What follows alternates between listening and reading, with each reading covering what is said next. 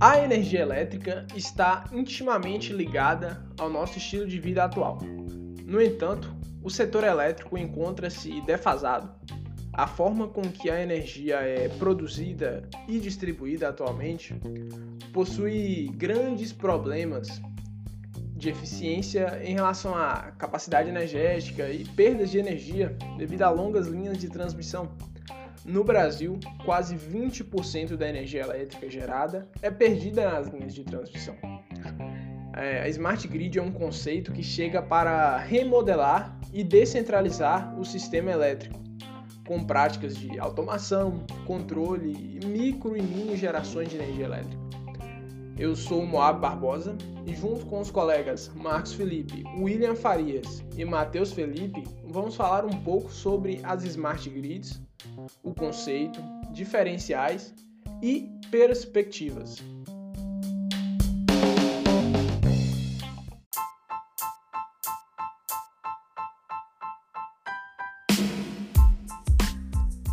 A ideia de Smart Grid é computadorizar a rede elétrica a rede elétrica do futuro deve funcionar como um sistema interativo, com fluxo bidirecional de sistemas elétricos, utilizando técnicas de comunicação com controle e automação.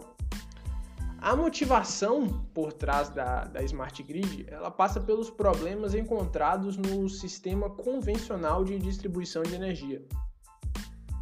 O modelo atual é unidirecional, ou seja, a eletricidade gerada é, é, gerada por grandes usinas, muitas vezes afastadas do centro de consumo e distribuída através de longas linhas de transmissão, que são muito caras, além de causar muitas perdas energéticas no trajeto.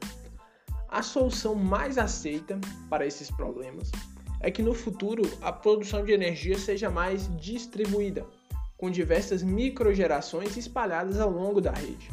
Ou seja, consumidores de energia se tornarão também produtores, se o indivíduo possuir uma, uma microgeração solar ou eólica, ele pode vender o excedente da sua produção e aplicá-lo na rede através de medidores inteligentes, que calculam não apenas a energia consumida, como também a energia que é injetada pela rede através da microgeração.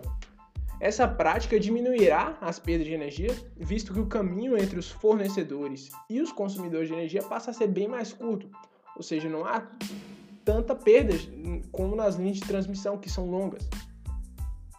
No entanto, para que isso ocorra, é, é necessário o uso de técnicas de controle para intermediar a interação entre os agentes geradores, consumidores, distribuidores e armazenadores de carga, já que, já que não é mais um modelo unidirecional, se torna algo mais complexo de fazer funcionar. Então, envolve muita tecnologia. Além da questão de maior integração com energias renováveis, as smart grids têm como objetivo a maior qualidade da energia distribuída e maior segurança contra ataques físicos, digitais, contra ligações clandestinas. A aplicação de todos esses conceitos não é algo que vai acontecer de uma vez, mas um processo gradual de renovação do sistema elétrico.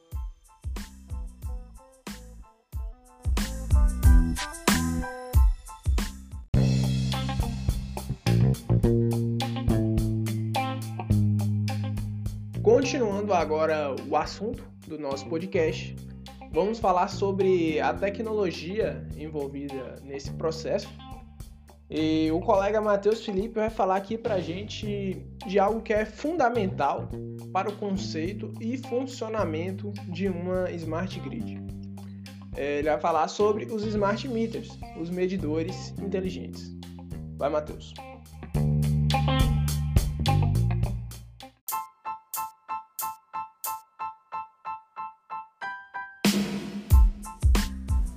E parte fundamental do que faz o conceito de smart grid e a microgeração possível é a presença de smart meters, ou medidores inteligentes. Diferente desses medidores convencionais, que são eletromecânicos, os medidores inteligentes são eletrônicos e são capazes de fazer uma medição bidirecional.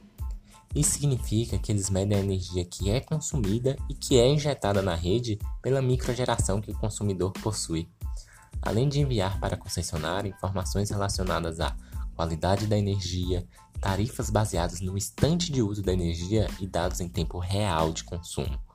Relatórios de consumo em tempo real permitem que a distribuidora identifique maiores demandas de energia na rede e direcione um maior fluxo de energia para determinada região naquele instante.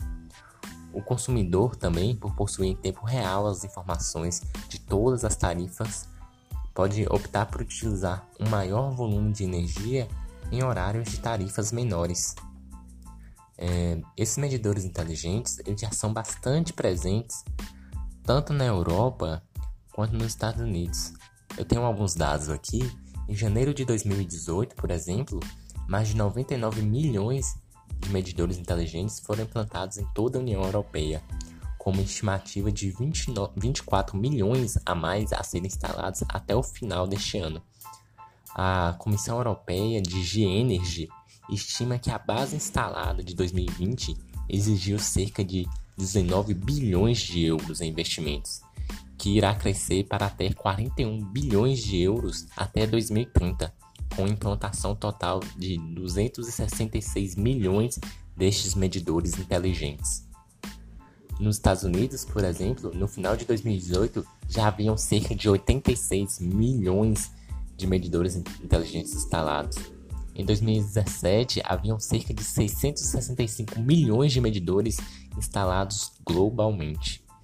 E estima-se que a geração de receita deve crescer de 12,8 bilhões de dólares em 2017 para 20 bilhões de dólares em 2022. É bom saber, salientar sempre que os medidores inteligentes podem fazer parte de uma rede inteligente, mas não constituem uma rede inteligente.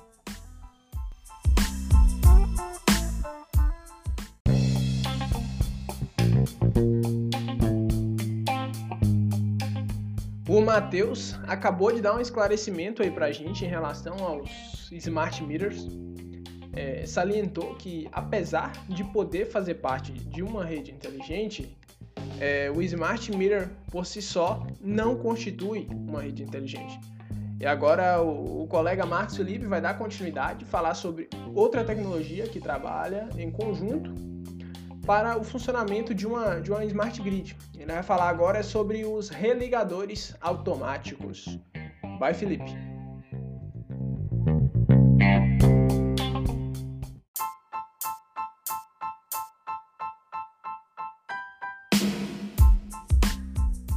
Os religadores automáticos são considerados pelas empresas elétricas do mundo inteiro como um equipamento essencial para o fornecimento de energia elétrica em condições confiáveis e seguras. O desenvolvimento dos religadores foi se acelerando na medida em que os inconvenientes e as limitações dos elos fusíveis aumentavam os índices de interrupções. Os elos fusíveis podem ocasionar interrupções prolongadas, embora desnecessárias, porque são incapazes de diferenciar faltas permanentes de faltas temporárias. Isso pode resultar em um elevado custo operacional, devido ao deslocamento da equipe de reparo a pontos muito distantes para substituir um simples fusível queimado.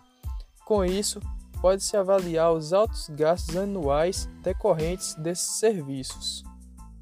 Considera-se ainda a perda de receita durante uma interrupção e os inconvenientes causados aos consumidores.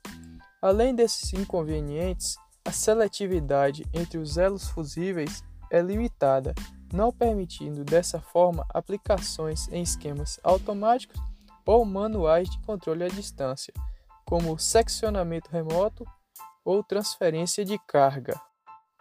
O religador é um dispositivo ideal na medida em que interrompe as faltas transitórias, evitando queima de elos fusíveis ou, se bem coordenado com os elos fusíveis, seccionando apenas o trecho sob defeito, permanecendo os demais energizados. Basicamente, o religador é um dispositivo interruptor automático de defeitos que abre e fecha seus contatos repetidas vezes na eventualidade de uma falta no circuito por ele protegido. Possui características sofisticadas, podendo ser monofásico ou trifásico. Os interruptores propriamente ditos ficam submersos em óleo ou sob o vácuo.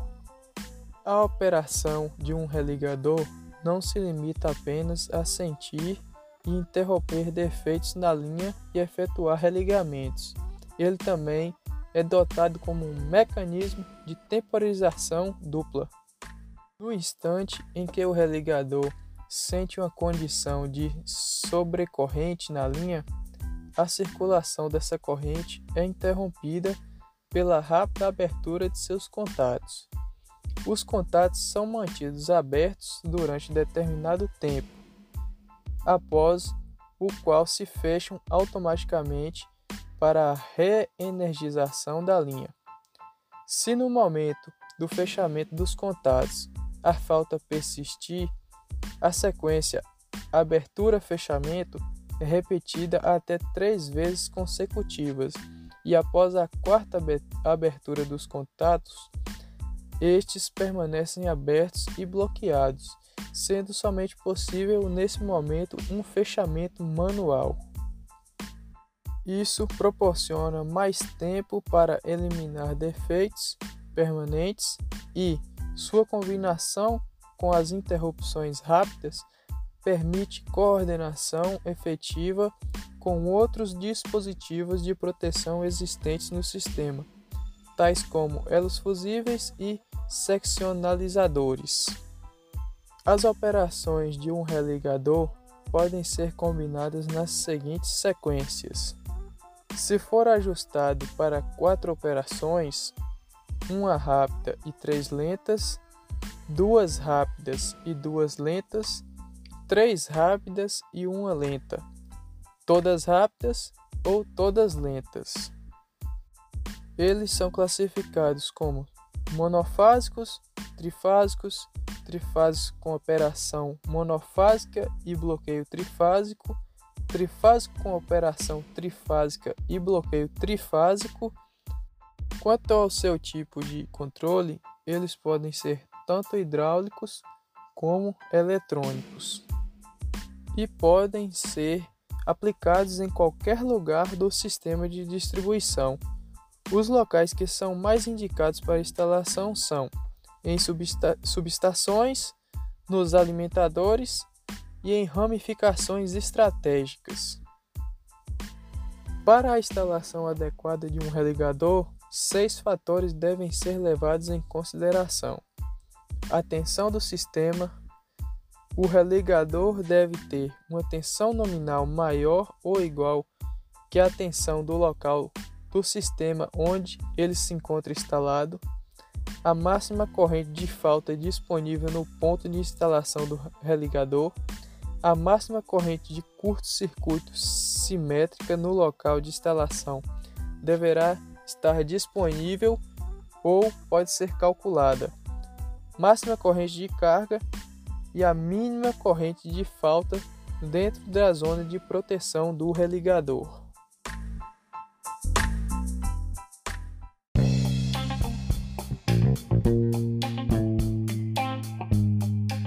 Muito bem, Felipe. Falou aí sobre os religadores automáticos, muito importante.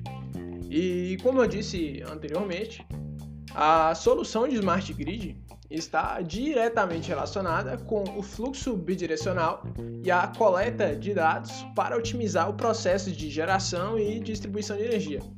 Só que, para isso, é necessário uma, uma metodologia para fazer funcionar essa troca de informações. E o, o Matheus vai falar disso aí pra gente. Matheus.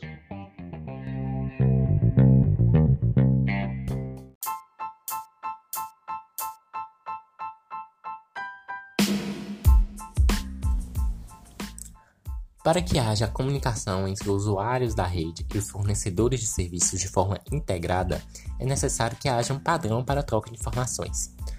A arquitetura responsável por essa integração é chamada de Infraestrutura Avançada de Medição, ou AMI, que conecta os consumidores e a rede distribuidora através dos medidores inteligentes. Basicamente, a AMI ela é um sistema composto por medidores de energia elétrica com inteligência computacional embarcada e providos de portas de comunicação de dados e demais periféricos. Esse sistema é suportado por uma infraestrutura de tecnologia da informação, telecomunicação, software e hardware, que permite tanto a aquisição de dados em intervalos de tempo quanto o envio de informações e comandos de maneira remota. É importante observar que a introdução de uma solução AMI nas, re nas redes de distribuição brasileiras irá permitir a obtenção de informações individuais e precisas sobre o consumo de energia elétrica, que, apresentadas de modo geral, irão possibilitar que o cliente exerça um efetivo controle sobre o seu consumo. Todos os dados que trafegam na, na AMI necessitarão, em uma de suas extremidades, de uma plataforma de medição, o Meter Data Management, que permitirá à concessionária de energia elétrica realizar operações de medição remota, leituras e comandos, analisar e processar dados mediante a, mediante a integração com os sistemas corporativos da respectiva concessionária e efetuar a gestão de perdas. Bom, desde a geração, desde a geração da energia até a distribuição para o consumidor final, a comunicação nas redes smart grids pode ser dividida em três níveis: a RAN, a NAN e a WAN. Cada residência possui sua própria rede, chamada de RAN, ou Home Area Network, que faz a integração dos dispositivos inteligentes e microgerações que possa existir no domicílio.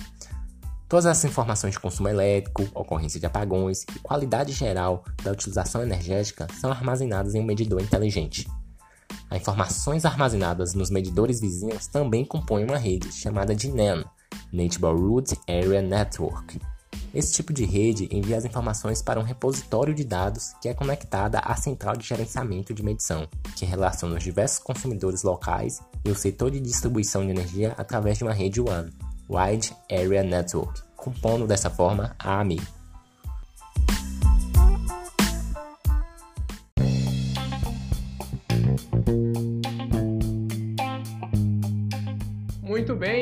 Matheus. E agora, como não poderia deixar de ser, o William vai falar de algo que é uma espécie de alicerce para o conceito de Smart Grid. O William vai falar agora sobre geração distribuída. Vai, William!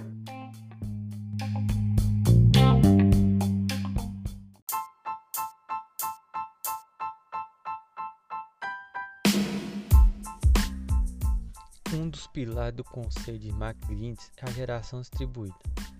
Ela se caracteriza como uma geração de pequeno porte, localizada próximo aos centros de carga, e esse sistema é conectado diretamente na rede da distribuidora ou ao consumidor. Ele deixa de ser exclusividade de grandes usinas passa a ser composto também de mini gerações de energia renováveis, e com isso ajuda na diversificação da matriz elétrica, ajuda também na eficiência energética e na redução de impactos ambientais.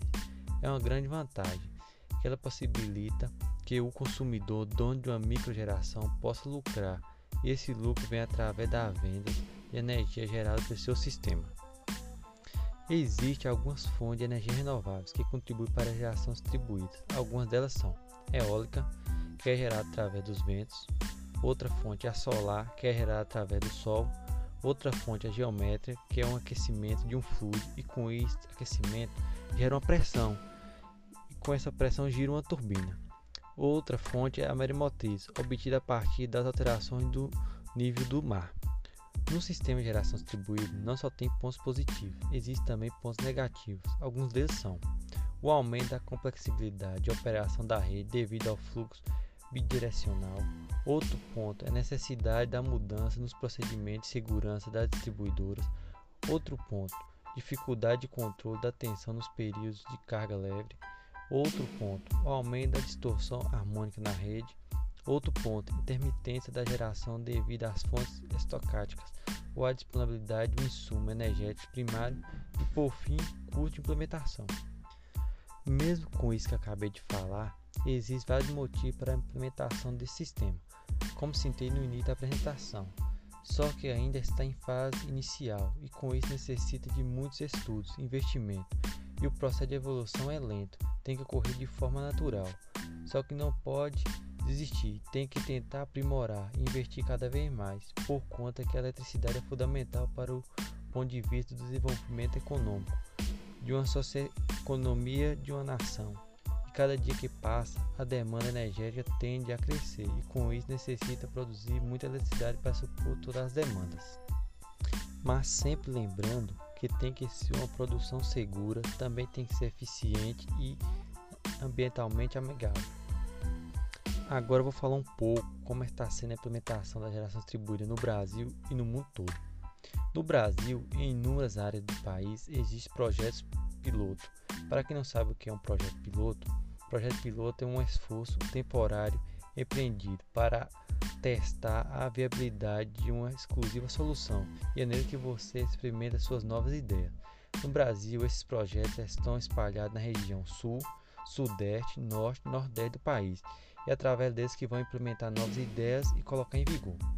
Já do mundo existem diversos projetos pilotos, grandes e pequenos, mas a maioria financiados por grandes empresas, como da do Europa e dos Estados Unidos. Esse projeto pode ser listado nos cinco continentes. Só na Europa existe mais de 460 projetos de Smart Grids distribuídos para todos os países da União Europeia.